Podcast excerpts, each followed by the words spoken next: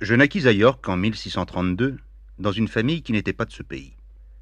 Mon père, originaire de Brême, s'y était installé après avoir acquis dans le commerce une certaine aisance, et il y avait épousé ma mère. Elle était de la famille Robinson, une des meilleures de la province, et c'est à cette alliance que je dois mon double nom de Robinson Crutzaner, qui par une déformation assez commune en Angleterre est devenu Robinson Crusoe. Troisième fils de la famille, et n'ayant appris aucun métier, ma tête commença très tôt à se remplir de pensées vagabondes. Et alors que mon père aurait voulu faire de moi un avocat installé dans les affaires, je ne rêvais que de voyages en mer avec leur cortège d'aventures et de merveilleux. Le hasard voulut qu'un jour, me trouvant sur le port de Hull, j'y rencontre un de mes amis qui se rendait à Londres sur le bateau de son père. Tu devrais venir avec moi. Et sans même prendre le temps de prévenir mes parents, j'embarquai en sa compagnie. À peine avions-nous pris la mer, le vent se leva et les vagues s'enflèrent effroyablement. Je n'avais jamais mis les pieds sur un navire jusque-là, et je fus tout à la fois malade dans mon corps et épouvanté dans mon esprit. À chaque vague, je me croyais submergé.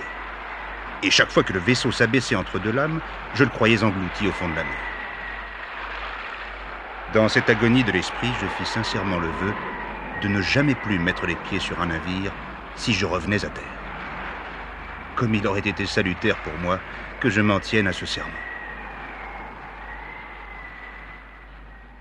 Quelques jours plus tard, j'embarquai sur un autre navire qui faisait route vers le Brésil, et c'est dans ce pays que je débarquai après une heureuse traversée. Le Brésil, à cette époque-là, était un pays en pleine évolution. Les possibilités commerciales qu'il offrait, jointes aux mauvais souvenirs que je ramenais de mes aventures, m'incitèrent à m'y fixer. Mais c'était compté sans ma soif d'aventure, sans la fascination de cette mer qui continuait à me tenter. Un jour, je m'embarquai en destination de l'Afrique. Durant la première semaine, le voyage fut sans histoire, et puis le vent se leva, la mer s'enfla, et ce fut la tempête. Une tempête qui nous déporta de notre route et nous mit dans l'impossibilité de savoir vers quel point du globe elle nous dirigeait. Cela dura des jours et des jours, jusqu'au matin où la voix d'un des hommes de l'équipage nous tira de nos cabines. À peine nous étions-nous précipités sur le pont, notre navire donna contre un banc de sable et s'immobilisa. Les vagues, maintenant, au lieu de nous soulever comme un fétu de paille, déferlaient sur nous, emportant tout sur leur passage. Il fallait nous attendre à périr d'un moment à l'autre, car le navire ne pourrait pas résister longtemps à la fureur de la mer. La terre était sous nos yeux, mais impossible à atteindre, car le canot du bord avait été détruit au moment de l'échouage, et il ne nous restait qu'une petite chaloupe bien incapable de tenir la mer dans les vagues qui déferlaient. Le vent devrait commencer à s'abattre. Le capitaine, en effet, ne s'était pas trompé. La tempête commença à affaiblir. Il nous fallait agir avant qu'elle retrouve toute sa force. Le lieutenant saisit la chaloupe et, avec l'aide des matelots, parvint à la mettre à la mer. Nous étions onze survivants et tous les onze nous embarquâmes, bien que convaincus qu'à bord d'un si frêle esquif, il nous serait impossible d'atteindre la côte. La chaloupe cependant résistait. Le vent qui la poussait soutenait les rameurs dans leurs tâches, et nous étions à proximité des premiers rochers lorsqu'une vague furieuse, haute comme une montagne, vint sur nous de l'arrière et nous saisit avec tant de furie qu'un seul coup, elle fit chavirer la chaloupe, nous jetant tous à la mer. Pour moi, j'étais resté conscient. Les lames m'entraînaient, chaque vague en déferlant m'engloutissait, mais je luttais de toutes mes forces contre la mort qui voulait me happer, et dans un dernier effort de volonté, je parvins à m'accrocher à une roche au moment précis où le ressac allait à nouveau m'entraîner dans le lac. Sauvé. J'étais sauvé.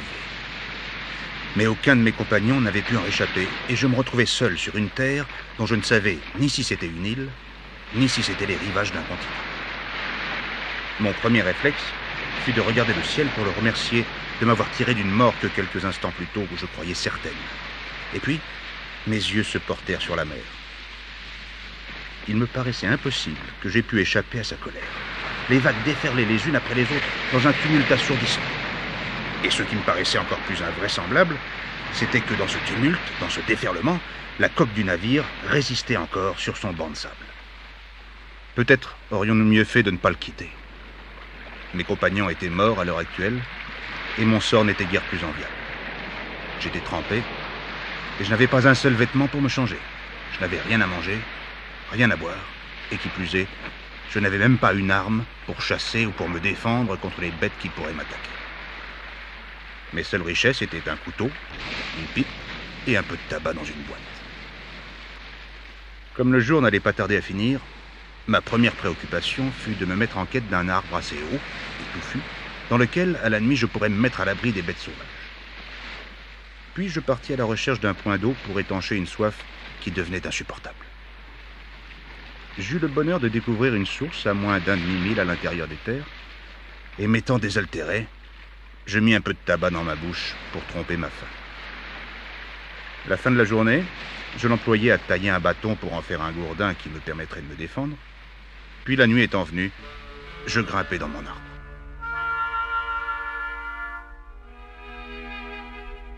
Lorsque je m'éveillai le lendemain matin, il faisait grand jour.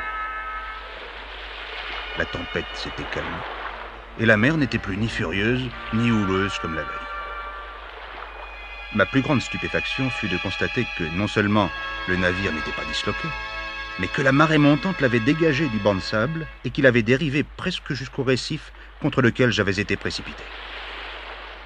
Il se trouvait à environ un mille du rivage, et je résolus de l'atteindre pour y récupérer tout ce qui serait nécessaire à ma survie. Arriver à sa proximité par la plage et par les récifs ne fut pas un problème. Mais pour atteindre l'épave elle-même, il me fallut me dévêtir et me mettre à l'eau.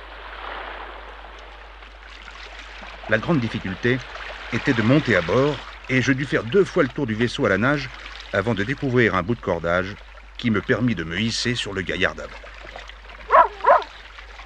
C'était le chien du navire. Il avait survécu au naufrage, ainsi d'ailleurs que les deux chats du bord. Et c'est en sa compagnie que j'entrepris de visiter l'épave. Il y avait là, tant en provisions, en outils qu'en armes, tout ce qui pouvait m'être nécessaire pour subsister sur la terre inconnue où la tempête m'avait jeté. Le problème était de les transporter à terre. La solution me parut être de confectionner un radeau, et je me mis aussitôt à l'ouvrage, jetant à l'eau toutes les pièces de bois qui me paraissaient les plus légères, et les arrimant entre elles à l'aide de ce qui restait de cordage. Je réussis à obtenir un radeau assez présentable, et j'entrepris de le charger de pain, de riz, de fromage, de pièces de viande séchées. Et à tout cela, je rajoutai deux très bons fusils de chasse, deux pistolets, trois barils de poudre, et même deux vieilles épées rouillées. La plus heureuse de mes trouvailles fut le coffre du charpentier. Il contenait tous les outils qui pouvaient m'être nécessaires, et j'étais plus heureux de l'avoir découvert que d'avoir mis la main sur un vaisseau chargé d'or. Le radeau me paraissant suffisamment chargé, j'y embarquai avec les chats. Pour le chien, il sauta à la mer et me suivit à la mer. Il devait être pour moi durant des années un compagnon fidèle, et je n'eus jamais rien d'autre à lui reprocher que de ne pas savoir parler. Comme je n'avais ni voile, ni rame, ni gouvernail pour diriger le radeau, je dus me contenter de le laisser porter par la marée montante, et cela me réussit assez bien, car un petit courant le dirigea vers une anse où je pus en toute tranquillité aborder et décharger ma cargaison. Il me restait maintenant à savoir où j'étais. Une île Un continent Et à chercher un endroit où je pourrais m'installer. À un mille de moi, tout au plus, il y avait une montagne très haute et très escarpée. Je pris un de mes fusils, un de mes pistolets, et me lançai à l'assaut de cette montagne. Son escalade me demanda beaucoup de peine, et lorsque j'arrivai au sommet, ce fut pour constater à ma grande affliction que je me trouvais sur une île d'où l'on n'apercevait que quelques récifs fort éloignés et deux petites îles situées à trois lieues environ vers l'ouest. On ne voyait aucune trace de culture, et il était vraisemblable que l'île était inhabitée. On y trouvait par contre une quantité d'oiseaux dont je ne connaissais pas l'espèce, et lorsque sur le chemin du retour je décidai d'en tuer un, dont la chair devait d'ailleurs se révéler immangeable, ce fut une véritable nuée qui s'éleva de toutes les parties du bois.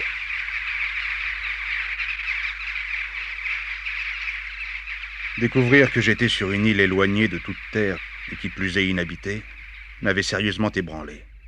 Et durant tout le trajet de retour, je me désespérais de devoir désormais vivre en marge de mes semblables. Mon sort, il faut l'avouer, me paraissait bien funeste.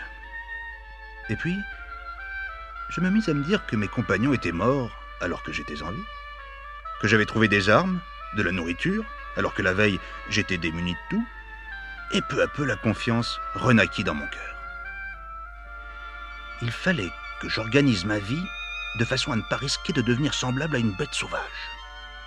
Que je garde l'évaluation du temps qui s'écoulait et que je pense plus à ce qu'il y avait à faire qu'à la situation dans laquelle je me trouvais. Ce jour-là, je décidai de planter un poteau en terre et d'y faire une encoche à la fin de chaque journée avec un trait plus long pour les dimanches. Cela me permettrait de continuer à vivre du même temps que les hommes et de ne pas me trouver complètement coupé d'eux.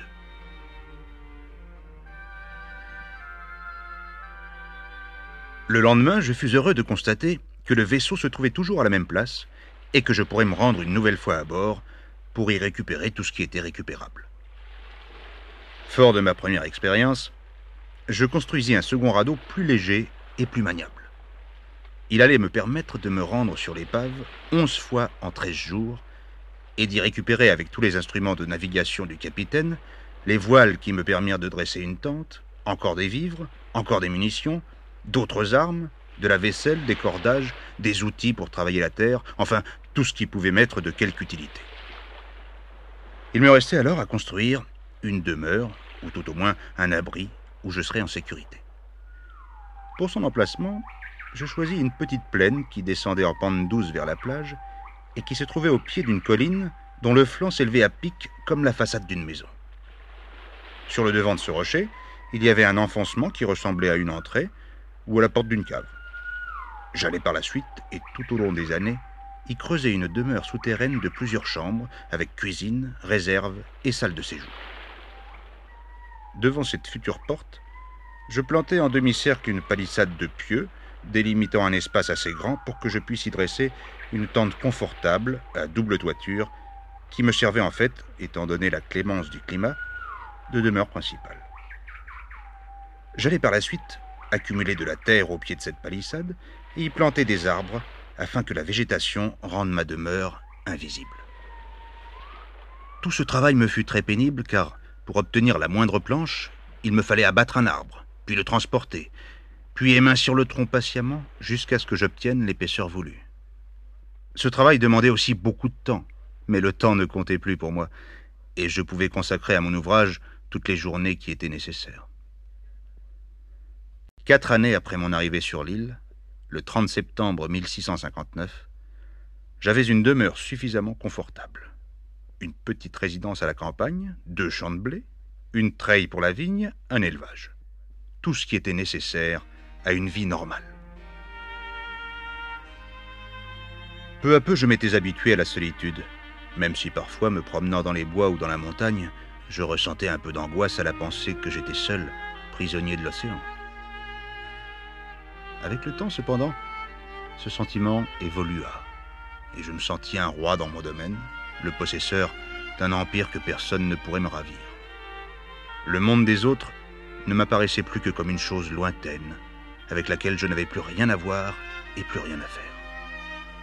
J'en arrivais même à me demander si au fond de moi-même, je ne souhaitais pas rester seul dans cet univers qui m'appartenait et où je vivais entouré de la cour que formait autour de moi mon chien, mes deux chats et un perroquet que j'avais apprivoisé. Un jour, alors que vers midi, je me rendais à la pirogue que j'étais en train de construire, je tombais en arrêt devant la trace d'un pied nu, parfaitement empreint dans le sable. Il n'y avait pas sur cette île d'autres habitants que moi. Alors d'où venait cette trace de pas? Il n'y avait qu'une explication. Des sauvages qui rôdaient en mer sur leur pirogue avaient dû être emportés vers mon île par le courant ou par des vents contraires. Mais en étaient-ils repartis c'était vraisemblable. Mais je préférais tout de même jouer la prudence et me retirer dans ma demeure à l'abri des palissades de bois dont on ne pouvait même pas supposer l'existence tant elles étaient enfouies dans la végétation. Une autre chose m'obsédait. Si des sauvages, même accidentellement, étaient parvenus jusqu'ici sur des esquifs ne permettant pas de très longs voyages, c'était que le continent était moins loin que je supposais, et que d'autres sauvages pourraient venir un jour de la nuit, je ne pus fermer l'œil, et le lendemain, dès le matin, j'entrepris de consolider mes fortifications. Cela était bien beau, mais ne résolvait pas tous les problèmes. Rien ne prouvait que dans cette île où je m'étais senti jusque-là en sécurité, je ne risquais pas de tomber un jour, en allant à la chasse ou en exploration, sur d'autres sauvages qui auraient mis pied à terre. Un matin, en compagnie de mon chien, deux fusils sur les épaules et les pistolets à la ceinture, je partis pour une longue exploration des lieux que je n'avais jamais visités. Il y avait déjà deux jours que j'errais dans une région qui m'était totalement inconnue, lorsqu'un matin, sur la plage, mon attention fut attirée par les restes d'un feu. Je m'en approchai, et ce fut pour moi une vision d'horreur. L'air qui entourait le feu était jonché de crânes, de mains, de pieds et de toutes sortes d'ossements. Il n'y avait pas de doute à avoir, c'étaient des ossements humains. Je n'ignorais pas qu'à travers le monde, des êtres sauvages se nourrissaient de chair humaine, mais de me trouver brusquement devant les restes d'un tel festin me donna la nausée. Car c'était bien d'un festin qu'il avait dû s'agir. Le sable autour du feu était tassé, comme si l'on avait dansé. Et ce qui restait des malheureuses victimes me permettait d'estimer qu'une douzaine d'hommes ou femmes avaient été sacrifiés. Mon émotion avait été si intense que je dus m'asseoir sur une dune de sable pour reprendre mes esprits. Et mon dégoût était tel que mon cœur se soulevant, je me serais certainement évanoui si la nature ne m'avait soulagé en me faisant vomir. Ce n'était certainement pas par hasard que ces sauvages étaient venus chez moi pour leur festin funèbre. Si je ne l'avais jamais remarqué, c'était probablement parce qu'ils avaient l'habitude d'aborder sur l'autre versant de l'île, celui où je n'allais jamais. Mais pouvais-je être sûr qu'un jour, ils ne débarqueraient pas sur le rivage où se trouvait ma demeure, qu'ils ne remarqueraient pas mes cultures, mon parc à bestiaux? Je poursuivis pendant encore deux jours mes recherches, sans rien trouver d'autre, mais la mer pouvait avoir parfaitement effacé les traces de repas plus anciens. Ce fut au mois de décembre de la 23e année de mon séjour dans l'île qu'un matin, sortant avant même le point du jour, je fus surpris de voir la lumière d'un feu sur le rivage à environ deux milles de mon habitation. Ce n'était pas loin du point où j'avais retrouvé les traces de la venue des sauvages, mais cette fois c'était sur la côte que j'habitais. Ma première réaction fut de retourner à ma demeure et de m'y mettre en état de défense. J'avais prévu pour cela, à certains points de ma palissade, des emplacements qui me permettraient de tirer tout en restant à l'abri. Je chargeai ce que j'appelais mon artillerie, à savoir mes fusils et mes pistolets, et j'attendis, bien résolu à combattre jusqu'à mon dernier soupir. J'attendis plus de deux heures. Et puis, il me parut que je ne pouvais pas rester ainsi indéfiniment dans l'ignorance de ce qui se passait. On se souvient que l'enclos de ma demeure était adossé au rocher dans lequel j'avais creusé mon appartement souterrain. De son sommet, il était possible de découvrir une grande partie du rivage, et je décidai d'y grimper à l'aide d'une échelle de bois. À peine arrivé, je me couchai à plat ventre pour ne pas être remarqué, et je braquai la longue vue que j'avais récupérée dans la cabine du capitaine. Il n'y avait pas moins de neuf sauvages, assis en rond autour d'un petit feu non pas pour se chauffer, car la chaleur était extrême, mais comme je le supposais, pour apprêter quelques morceaux de chair humaine qu'ils avaient apportés avec eux, ou mortes ou vives, c'est ce que je ne pus savoir. Ils avaient avec eux deux pirogues, allées sur la plage, et comme la marée était basse, il me sembla qu'ils attendaient qu'elle monte pour pouvoir repartir. Les choses se passèrent telles que je les avais prévues.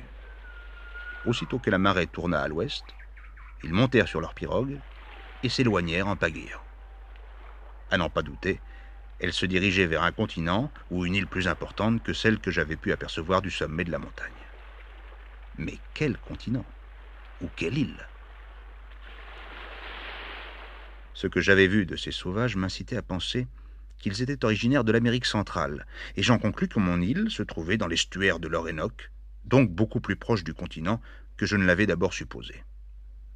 Cette constatation me troubla au lieu de me réjouir, car je me rendis compte que j'étais à la merci d'invasions plus importantes, et que le courant qui portait jusqu'à mon île pouvait, pour peu que les vents soient favorables, amener jusqu'ici une multitude de pirogues. Cette idée devint pour moi une obsession qui me poursuivait jusque dans le sommeil, et j'en vins à rêver qu'un matin, alors que je sortais de ma demeure, j'apercevais sur le rivage deux pirogues et onze sauvages qui débarquaient, en emmenant avec eux un douzième sauvage pour le tuer et le manger. Tout à coup, au moment où on s'apprêtait à l'égorger, ce sauvage bondit et s'enfuit pour sauver sa vie. Je le vis dans mon rêve, se cacher dans la végétation qui dissimulait mes fortifications, puis voyant qu'on ne le poursuivait pas jusque-là, je descendais pour lui ouvrir ma porte et l'accueillir dans ma maison. Il s'agenouillait devant moi, semblant implorer mon assistance, et j'en faisais mon serviteur. Cet homme va maintenant me permettre de regagner le continent en m'en indiquant la route. Ce fut dans cet état d'esprit que je me réveillai. Un instant, ma délivrance me parut assurée. Et puis, je me rendis compte que ce n'était qu'un rêve, et j'en restai très abattu. Ce rêve, toutefois, avait laissé des traces, et en me le remémorant jour après jour, j'en étais arrivé à la conclusion que le seul moyen de sortir de cette île était de m'emparer d'un sauvage amené ici pour être mangé, et de me l'attacher en lui sauvant la vie. À partir de ce jour-là, armé de mes deux fusils, de mes pistolets et d'un de mes sabres, je me mis à surveiller la côte en prenant soin toutefois de me dissimuler pour ne pas compromettre un éventuel débarquement. Cela dura environ un an et demi sans que rien ne se passe, et je commençais à me lasser de cette surveillance, lorsqu'un matin de très bonne heure, je découvris cinq pirogues tirées à terre sur mon côté de l'île. Leur nombre ne manqua pas de m'inquiéter, car j'avais pu constater qu'ils venaient à cinq ou six par pirogue, et que cela me faisait une trentaine d'adversaires à affronter. Ils étaient en trop grand nombre, et plutôt que de prendre l'initiative d'une telle action, je préférais me replier dans ma demeure et grimper sur la colline pour voir ce qui se passait. Peut-être, après tout, les choses se dérouleraient-elles comme dans mon rêve? À l'aide de ma longue vue, je les vis préparer leur nourriture sur le feu qu'ils avaient allumé, et puis se mettre à danser avec des gesticulations barbares.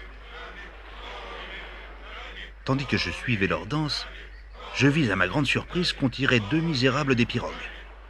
On les y avait sans doute mis en réserve, et on les en tirait à leur tour pour être massacrés. De fait, j'en vis un tomber presque aussitôt, assommé par un casse-tête. Deux ou trois de ces meurtriers se mirent immédiatement à l'œuvre et entreprirent de le dépecer, tandis que l'autre attendait debout que son tour soit venu. Brusquement, je le vis s'élancer et courir avec une incroyable vitesse le long de la plage de sable qui conduisait vers mon habitation. J'avoue que je fus horriblement effrayé en lui voyant prendre cette direction. J'imaginais que toute la troupe allait le suivre, que comme dans mon rêve, il allait se réfugier dans la végétation qui dissimulait ma palissade, et que la horde l'envahirait avec lui, découvrant mon abri et mettant en péril ma sécurité. En fait, il n'y eut que trois hommes qui s'élancèrent à sa poursuite, et cela me tranquillisa un peu, d'autant que je me rendais compte que le fuyard gagnait sur eux. Entre eux et mon abri, il y avait une petite crique qu'il fallait franchir pour poursuivre la route. Le fuyard n'hésita pas à y plonger. Deux des trois hommes seulement le suivirent. Et lorsqu'ils se retrouvèrent de l'autre côté de la crique, je me rendis compte qu'ils l'avaient passé beaucoup plus lentement que le fuyard et que la distance entre eux avait augmenté. Le moment était venu pour moi d'intervenir et de sauver la vie de cette pauvre créature.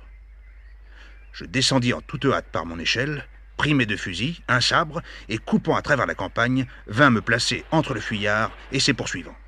Hola À mon appel, le fuyard s'était retourné. Je lui fis signe de la main de revenir vers moi, mais il paraissait aussi effrayé de mon apparition que de ses poursuivants, et il resta figé sur place. Alors je me portai en avant, à la rencontre des deux hommes qui approchaient, et d'un grand coup de crosse assommai le premier. Le second s'arrêta, effrayé de mon apparition. Mais après un moment d'hésitation, je le vis saisir un arc et s'apprêter à me décocher une flèche. Mon premier coup de feu fut le bon. L'homme tomba mort. Je me tournai alors vers le fugitif. Épouvanté par mon coup de feu, il était resté figé sur place et tremblait de tous ses membres, comme si son tour était venu de mourir. Je lui adressai quelques mots en lui faisant signe de s'approcher, mais ce ne fut qu'après beaucoup d'hésitation qu'il se décida à venir vers moi. Et encore le fit-il en s'arrêtant presque à chaque pas. Il était clair que je l'effrayais autant que ses poursuivants et qu'il me prenait sans doute pour un esprit sorti des légendes de son peuple. Voyant que je lui souriais, il fit encore quelques pas, et ce fut sans doute à ce moment-là qu'il se rendit compte que j'étais intervenu pour lui sauver la vie. Cessant de trembler, il reprit sa marche en se prosternant et s'agenouillant tous les dix ou douze pas. Enfin, il fut devant moi, et s'agenouillant une nouvelle fois, il mit la tête sur la terre, prit mon pied et le mit sur sa tête. Désormais, je n'allais plus être seul, et mon cœur brusquement se sentit inondé d'une joie immense.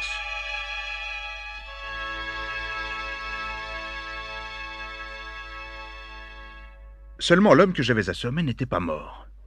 En relevant le sauvage pour lui faire comprendre que j'étais son ami, je m'aperçus qu'il s'était remis debout. D'instinct, je le mis en joue avec mon second fusil.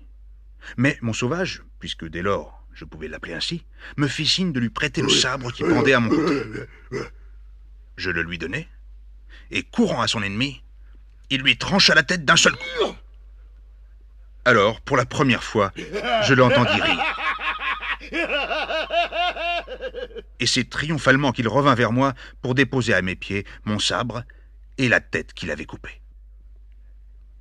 Cet homme à coup sûr m'était définitivement acquis, et je décidai de l'appeler vendredi, puisque c'était le jour où je lui avais sauvé la vie.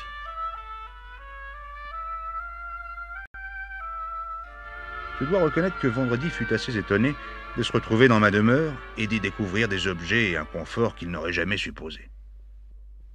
Le comble, ce fut lorsqu'au lever du jour, je lui fis revêtir des vêtements un peu semblables aux miens. Sa joie fut sans limite, et lui qui jusque-là avait vécu tout nu, s'accommoda très bien d'un des caleçons de toile que j'avais récupéré sur le navire et d'une casaque en peau de chèvre que j'avais confectionnée pour mon propre usage. Ce qu'il m'importait avant tout de savoir, c'était si les sauvages avaient quitté le rivage ou s'ils s'y étaient attardés pour retrouver les deux hommes que nous avions tués. En observant l'horizon du haut de mon rocher, il m'avait semblé que tout était rentré dans l'ordre, mais je trouvais préférable de m'en assurer pour ne pas tomber dans un guet-apens ou laisser subsister une menace. Je pris mon vendredi avec moi et nous partîmes le long de la plage vers l'endroit où s'était déroulé le repas. Le spectacle était horrible.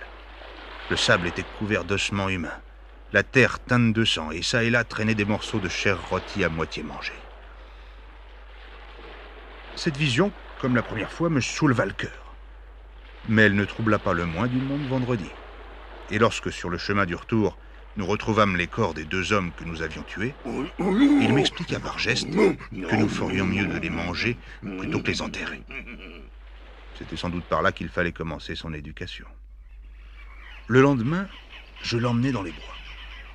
J'y allais avec l'intention de tuer un cabri de mon troupeau pour l'apprêter au logis, mais chemin faisant, je vis une chèvre couchée à l'ombre avec deux jeunes chevreaux à ses côtés.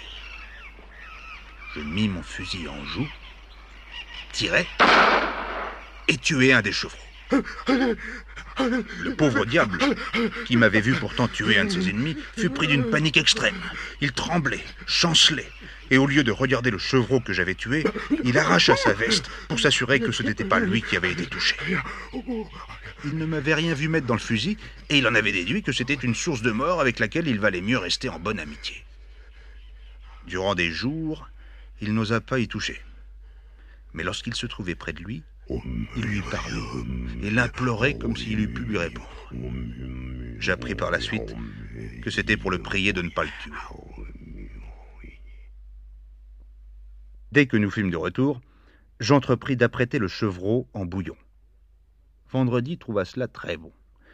Et le lendemain, je décidai de le régaler d'une pièce de chevreau rôti. Il trouva cela si bon qu'il parvint même à me faire comprendre par geste qu'il ne mangerait jamais plus aucune chair humaine. Sur ce plan, j'avais atteint mon but. Vendredi devait d'ailleurs se révéler le plus docile et le plus doué des élèves. Il sut en peu de temps faire tout ce que je faisais moi-même planter, s'occuper des bêtes, se servir du fusil qui lui avait fait si peur. La première année que je passai avec lui fut la plus agréable de toutes celles que je passai dans l'île. Je n'y étais plus seul désormais, et comme il avait appris à s'exprimer avec une facilité déconcertante, nous arrivions à tenir des semblants de conversation. Et dis-moi, vendredi, que fait ta nation des hommes qu'elle prend? Elle mange. Et vous êtes venu quelquefois sur cette île? Oui, moi, venir là. En fait, je n'avais engagé cette conversation que pour amener vendredi à me dire s'il connaissait la route permettant d'atteindre le continent. Oui. Et l'explication qu'il me donna me confirma que l'île se trouvait bien dans l'embouchure de l'Orénoque, pas très loin de la grande île de la Trinité. Et dis-moi, vendredi, crois-tu que nous pourrions atteindre ces contrées sans courir trop de risques? Oui, pouvoir y aller avec deux canots. Sur le coup, je ne compris pas très bien ce que voulait dire avec deux canots. Ce ne fut que plus tard que je me rendis compte que dans sa façon de parler, il voulait m'expliquer qu'il aurait fallu un canot grand comme deux fois les pirogues ordinaires. Cette conversation raviva chez moi le désir de quitter un jour cette île, mon île. Mais le voulais-je vraiment? Je m'étais entouré, grâce à ma patience et à ma persévérance, de tout ce que la civilisation pouvait m'apporter.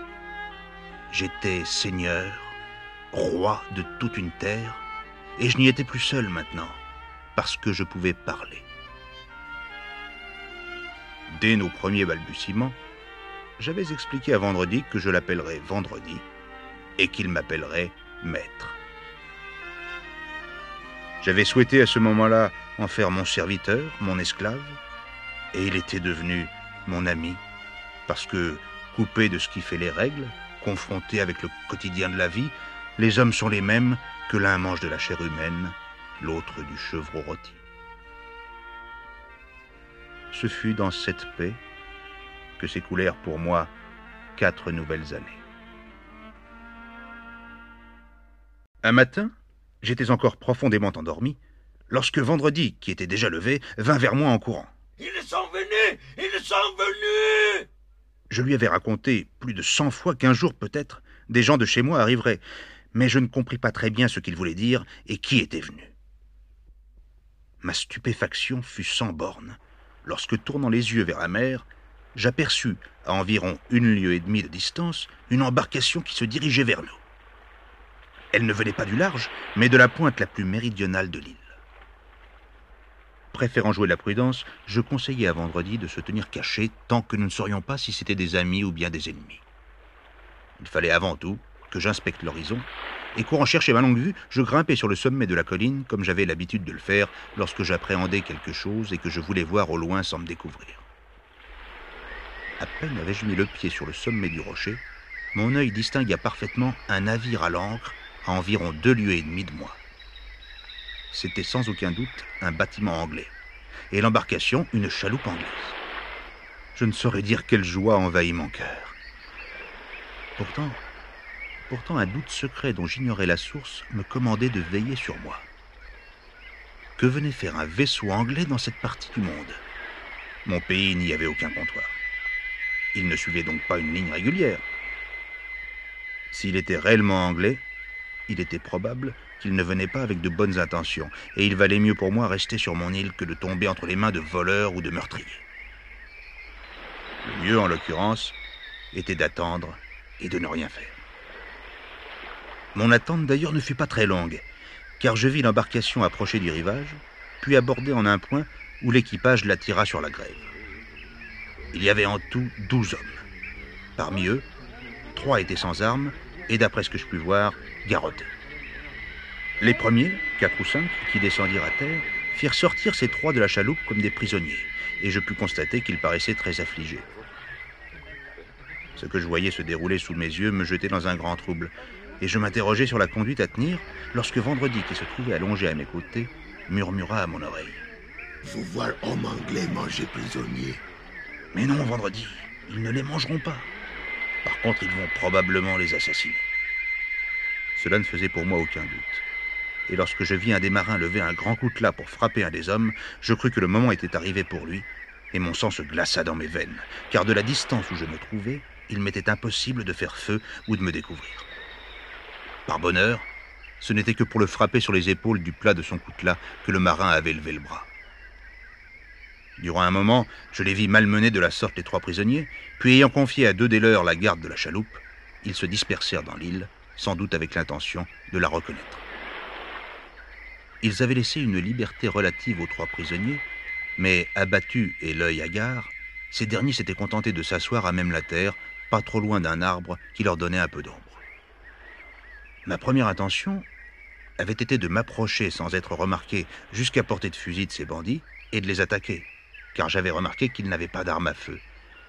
Mais les événements m'avaient amené à changer de tactique. La chaloupe avait abordé au plus haut de la marée montante. Il était clair que si ceux qu'ils avaient laissés pour la garder ne la surveillaient pas d'assez près, à la marée descendante, elle se retrouverait échouée et que, vu son poids, il serait impossible de la remettre à la mer avant la prochaine marée. Il serait alors dix heures du soir, et à la faveur de la nuit, il me serait beaucoup plus facile d'agir. Ce que j'avais espéré se produisit. Les deux marins préposés à la garde avaient bu tant de rhum qu'ils s'endormirent, et lorsque le premier se réveilla, ce fut pour constater que la chaloupe était ensablée. Un moment, il essaya de la dégager, mais n'y parvenant pas, il appela ses camarades. Ohé Ohé Tous ceux qui s'étaient dispersés dans les bois accoururent, mais il leur fut impossible, malgré bien des efforts, de remettre la chaloupe à l'eau. C'est pas la peine d'insister. À la prochaine marée, elle flottera toute seule. Et avec l'inconscience qui caractérise quelquefois les hommes, ils se dispersèrent à nouveau dans les bois pour s'y mettre à l'abri des rayons d'un soleil qui frappait vraiment très fort. Il ne restait que les trois prisonniers sur la plage et le moment était venu pour nous de passer à l'action. J'ordonnai à Vendredi de prendre toutes les armes dont il pourrait se charger. Quant à moi, je pris deux fusils, un sabre et deux pistolets. C'est avec un formidable arsenal que nous quittâmes la demeure pour nous diriger vers le rivage. Vêtus comme nous l'étions de vêtements de fortune, taillés dans des peaux de bêtes, nous avions véritablement l'air de fantômes. Et c'était un élément sur lequel il me fallait compter pour désorienter nos adversaires. Comme personne ne surveillait les prisonniers, nous pûmes nous approcher très près d'eux en nous dissimulant dans un bosquet, et avant même qu'ils aient deviné notre présence, je leur criai Qui êtes-vous, gentlemen? Ils se levèrent tous les trois ensemble, surpris de s'entendre interpeller. Mais lorsqu'ils nous aperçurent dans notre étrange accoutrement, leur surprise fit place à l'épouvante, et il s'en fallut de peu qu'ils ne prennent la fuite. Soyez sans crainte, gentlemen, nous sommes des amis, et nous venons vous délivrer. Le pauvre homme auquel je m'étais adressé semblait ne pas pouvoir le croire. Il faut alors que vous soyez un ange envoyé par le ciel. Soyez sans crainte, sœur. Si Dieu avait envoyé un ange pour vous secourir, il serait mieux vêtu et armé de toute autre façon que je ne le suis. Je suis anglais, comme vous. Et si je n'ai qu'un serviteur, nous possédons beaucoup plus d'armes et de munitions qu'il n'en faut pour vous armer tous les trois et vous permettre de vous défendre. Sur ces paroles, je l'invitai à me raconter brièvement ce qui leur était arrivé. Je suis le capitaine de ce vaisseau. Mon équipage s'est mutiné et j'ai obtenu à grand-peine qu'au lieu de me tuer, il me dépose sur une île déserte en compagnie de ces deux hommes. L'un est mon second, l'autre un passager. Et où sont-ils en ce moment? Là-bas, dans le fourré d'arbres. En observant le fourré d'arbres avec un peu plus d'attention, je me rendis compte qu'ils étaient tous endormis. Nous aurions pu facilement les tuer tous ensemble, mais ne valait-il pas mieux les faire prisonniers? Le capitaine m'expliqua qu'il y avait parmi eux deux coquins auxquels il n'était peut-être pas prudent de faire grâce, mais que si l'on s'assurait d'eux, les autres reviendraient probablement à leur devoir. Pouvez-vous me les indiquer? Pas à cette distance. Dans ce cas, il était préférable que nous nous retirions pour mieux préparer notre action. Le capitaine et son second, étant les seuls capables de reconnaître les deux coquins, il fut décidé que ce seraient eux, en compagnie du passager, qui mèneraient l'action. Pour vendredi et pour moi, nous resterions en couverture afin d'assurer leur repli si quelque chose tournait mal. Je leur distribuai des armes et nous reprîmes la direction du bois en ayant soin de nous faire remarquer le moins possible. Alors que nous approchions, quelques-uns des marins commençaient à se réveiller. Et nous en vîmes deux s'éloigner du groupe. Nous attendîmes encore un instant pour qu'ils s'éloignent, puis son fusil à la main, le capitaine se mit en route en compagnie de son second et de son passager. Oh là L'homme qui les avait aperçus tenta de donner l'alerte, mais c'était trop tard. Le capitaine et son second avaient si bien préparé leur coup que les deux meneurs étaient tombés, l'un mort, l'autre grièvement blessé. Pitié, capitaine, pitié. Trop tard Il vaut mieux recommander ton âme à Dieu. Et d'un grand coup de crosse, il lui coupa la parole à jamais. En nous voyant arriver vendredi et moi à la rescousse, ceux qui restaient des mutins eurent au fait de se rendre compte que toute résistance était inutile et qu'il valait mieux demander miséricorde. Je vous l'accorderai si vous me jurez de m'aider fidèlement à recouvrer le navire et à le ramener à la Jamaïque. Ils le promirent tous solennellement, et comme je voyais le capitaine disposé à leur laisser la vie sauve, je n'y mis qu'une condition, qu'on les garde pieds et mains liés tant qu'ils seraient sur l'île. Attirés par les coups de feu, ceux qui s'étaient écartés revinrent pour savoir ce qui se passait, et voyant que leur capitaine n'était plus leur prisonnier, mais leur vainqueur, ils consentirent à se laisser garrotter. Il fallait maintenant poursuivre notre affaire et essayer de récupérer le navire. Cela n'était pas chose facile car il restait encore 26 hommes à bord. C'était un trop grand nombre pour que nous puissions songer à les attaquer, d'autant que les coquins, sachant qu'ils encourraient la pendaison s'ils revenaient en Angleterre, se battraient sans doute jusqu'à la mort. Il n'y avait que la solution de les faire tomber dans un piège. Il est vraisemblable que ceux du navire, ne voyant pas la chaloupe revenir, vont envoyer un autre canot à terre pour savoir ce qui s'est passé. Sans aucun doute, mais ils viendront certainement en nombre et armés. La première chose que nous avons à faire est de nous assurer de la chaloupe et de prendre nos dispositions pour qu'ils ne puissent pas l'emmener avec eux. Le capitaine trouva que c'était un avis très sage, et nous partîmes aussitôt pour la grève où la chaloupe gisait. Après l'avoir vidée de tout ce qu'elle contenait, nous la tirâmes le plus que nous pûmes à l'intérieur des terres, afin que la marée ne puisse pas l'emporter. Et pour nous assurer que les mutins ne pourraient pas s'en servir sans une longue réparation, nous lui fîmes un grand trou dans le fond de la coque. Nous venions à peine de terminer notre travail lorsque du navire on tira un coup de canon. C'était sans aucun doute pour rappeler la chaloupe, car nous vîmes en même temps qu'on hissait un signal à son mât. S'apercevant que ni les coups de canon ni le signal n'obtenaient de réponse, un canot fut mis à la mer et nous le vîmes se diriger vers la terre monté par au moins dix hommes, tous armés de fusils. Le capitaine m'assura qu'il y avait parmi eux trois honnêtes garçons qui s'étaient laissés entraîner, mais que nous pourrions facilement nous rallier. Quant aux maîtres d'équipage et aux autres marins, il fallait les considérer comme dangereux. Il est bien dommage qu'ils ne le soient pas tous, répondis-je au capitaine. Placés comme nous le sommes, et avec les armes dont nous disposons, nous aurions tôt fait de les anéantir. Malheureusement, il y avait de braves garçons avec eux, et nous ne pouvions pas nous permettre de les tuer. Il y avait un autre inconvénient à une intervention en force, c'est que le navire, se voyant menacé, appareille et soit perdu pour nous. Le plus sage était d'attendre. Et somme toute, nous étions assez nombreux pour leur tenir tête. Dès l'apparition de la barque, nous avions enfermé dans la grotte deux des captifs qui ne nous inspiraient pas confiance. Deux autres, nous les avions conservés avec nous, les mains liées, car le capitaine, sans trop les craindre, n'osait pas trop s'y fier. Quant aux deux derniers, nous les avions libérés pour qu'ils combattent à nos côtés. Ainsi, nous étions sept contre la dizaine qui arrivait.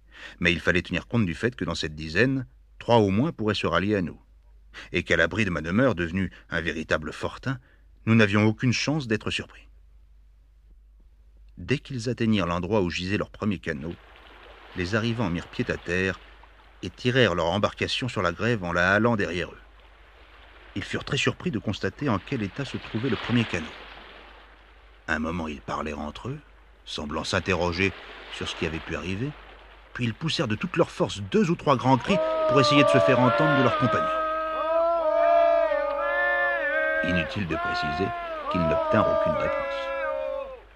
Alors, trouvant sans doute qu'ils n'avaient pas crié assez fort, ils se formèrent en cercle et tirèrent ensemble une salve de mousqueterie. Il n'y eut que l'écho pour leur répondre. Nous les vîmes un instant atterrés par ce silence, puis ils lancèrent leur chaloupe à la mer et embarquèrent.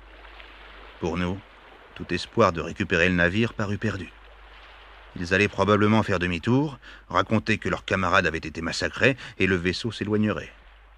C'était, nous expliquèrent-ils plus tard, ce qu'ils avaient envisagé de faire. Mais à peine à quelques brasses du rivage, ils s'arrêtèrent, se concertèrent, et revenus vers la grève, débarquèrent en laissant à bord du canot trois des leurs qui le conduisirent à une certaine distance du rivage et jetèrent l'ancre. Ce qu'ils avaient découvert sur l'île devait les avoir impressionnés, car c'est en restant groupés qu'ils se dirigèrent vers le sommet de la petite éminence au-dessous de laquelle était située mon habitation. J'aurais bien aimé qu'ils se déportent un peu sur la droite et qu'ils passent à portée de nos fusils. Mais ils n'en firent rien et continuèrent à marcher droit en direction du sommet de la colline. Là, ils appelèrent dans toutes les directions de l'île et tirèrent une nouvelle salve de mousqueterie. Comme la première fois, rien ne leur répondit. Alors, n'osant probablement pas s'enfoncer plus profondément dans une terre qui leur paraissait bien menaçante, ils s'assirent sous un arbre pour délibérer. Peut-être vont-ils tirer une nouvelle salve. Si c'est le cas, sautons-leur dessus avant qu'ils aient eu le temps de recharger leurs armes. Malheureusement, il n'y eut pas de nouvelle salve, et après un moment, les mutins se levèrent pour se diriger vers leur canot. Tout était perdu. S'ils embarquaient et rejoignaient le bord, il n'y avait plus aucun espoir pour nous de récupérer le navire. Subitement, j'eus une idée. Vendredi. Et vous, monsieur le second capitaine, vous allez vous rendre en toute hâte de l'autre côté de la crique, à l'endroit où j'ai tiré vendredi des mains des sauvages. Une fois arrivé là, vous appellerez.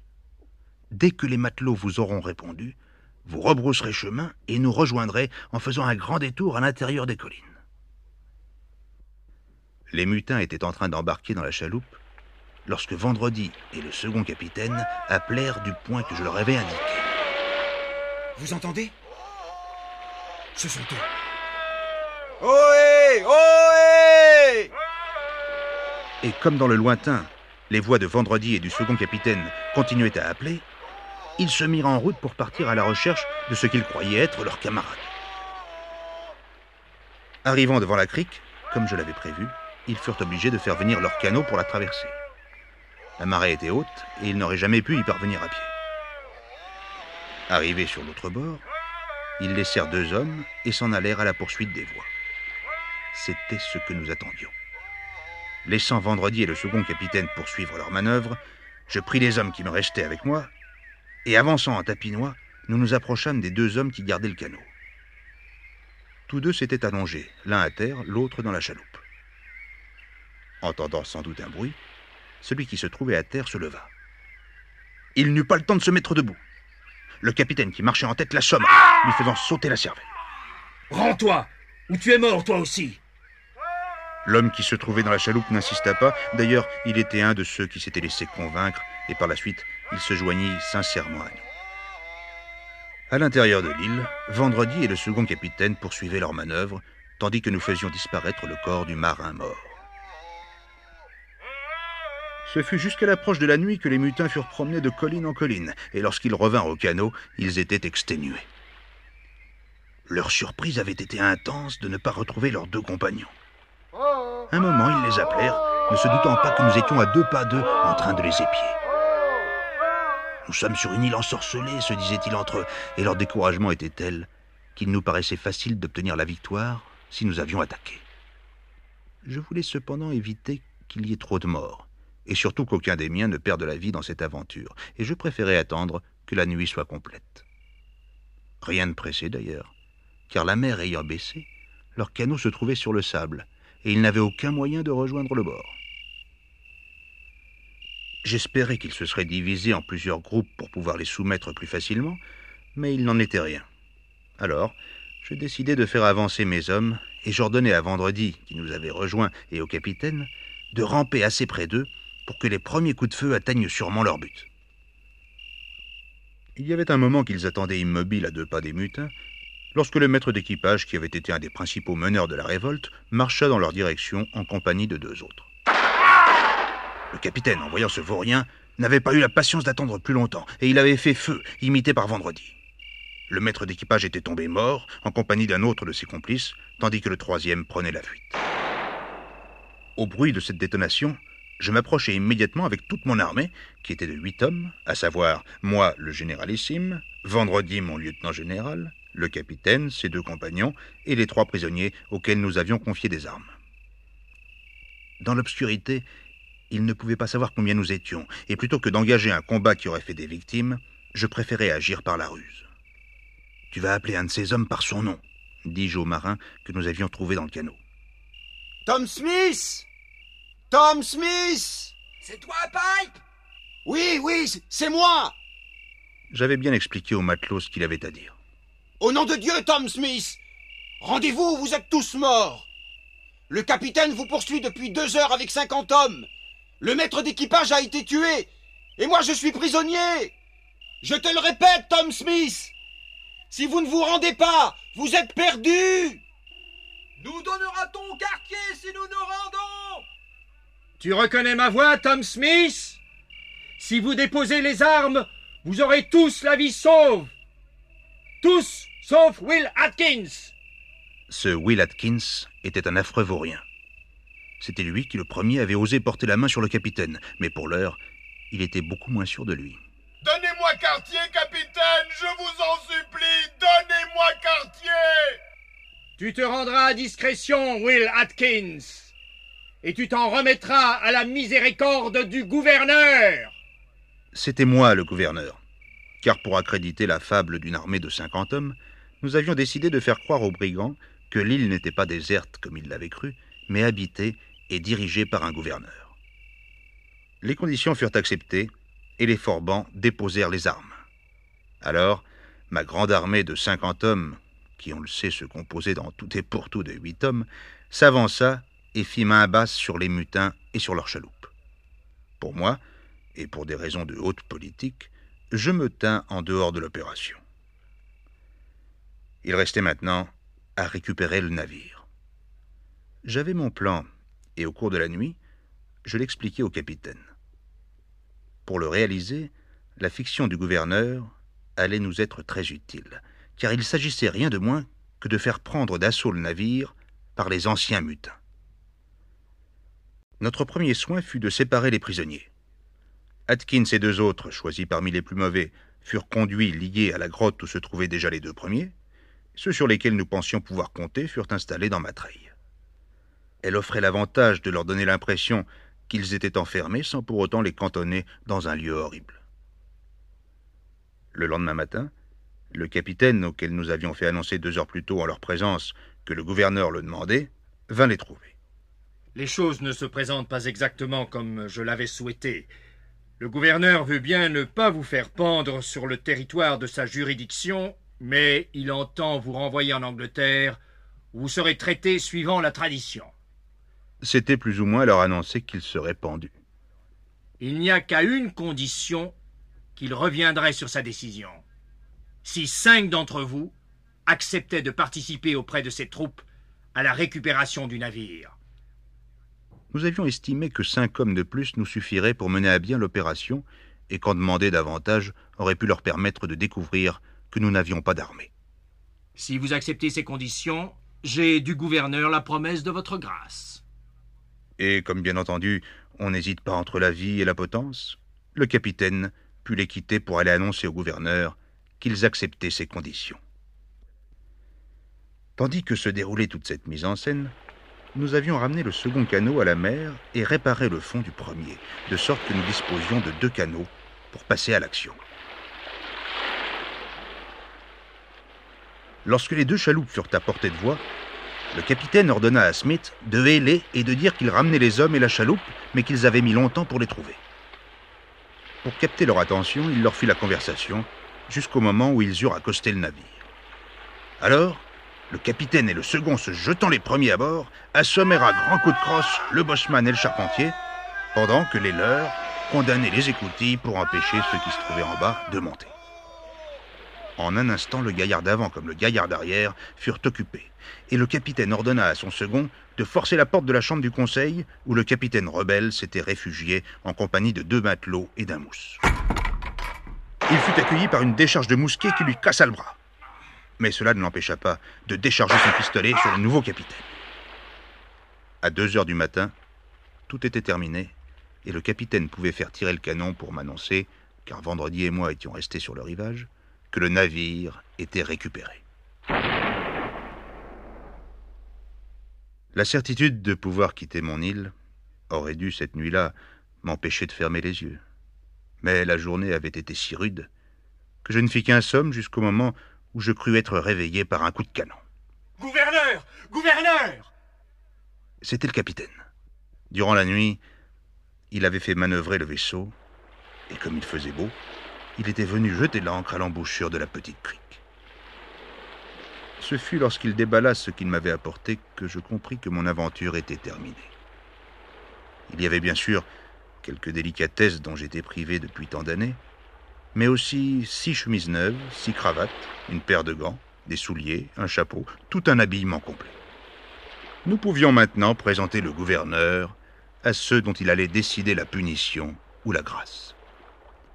Il y en avait cinq auxquels nous ne pouvions pas pardonner, et après m'être concerté avec le capitaine sur la punition qu'il fallait leur infliger, je les fis comparaître devant moi, dans ma treille, qui pouvait avoir l'air du jardin d'un gouverneur. Vous savez ce que vous encourez, leur dis-je. Si vous repartez en Angleterre, vous serez pendu. Mais, comme en mon nom le capitaine vous a promis la vie si vous vous rendiez, j'ai autre chose à vous proposer. Je leur expliquai que j'allais quitter cette île avec mes hommes, mais que je pourrais les y laisser, qu'ils y vivraient comme bon leur semblerait, avec tout ce que nous y laissions, plus ce que le capitaine accepterait de leur abandonner. Cela était pour eux bien préférable à la potence, et ils m'en témoignèrent la plus grande gratitude.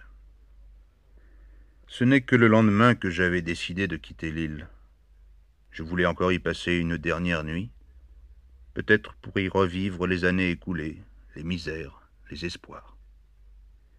Le capitaine le comprit très bien, et je restai seul en compagnie de Vendredi pour cette dernière nuit. Lorsque tout le monde fut parti, je fis venir les cinq mutins pour leur raconter ma véritable histoire, leur donner les conseils que je pouvais leur donner. Et pour conclure, je leur dis que s'il ne m'était pas impossible d'envoyer un vaisseau pour les prendre, je ne les oublierai pas. Le lendemain, nous mettions à la voile. J'emportais comme relique le grand bonnet de peau de chèvre que je m'étais fabriqué, mon parasol en plumes d'oiseau des îles et mon perroquet. Nous étions le 19 décembre 1686 et je quittais mon île après y avoir demeuré 28 ans, 2 mois et 19 jours.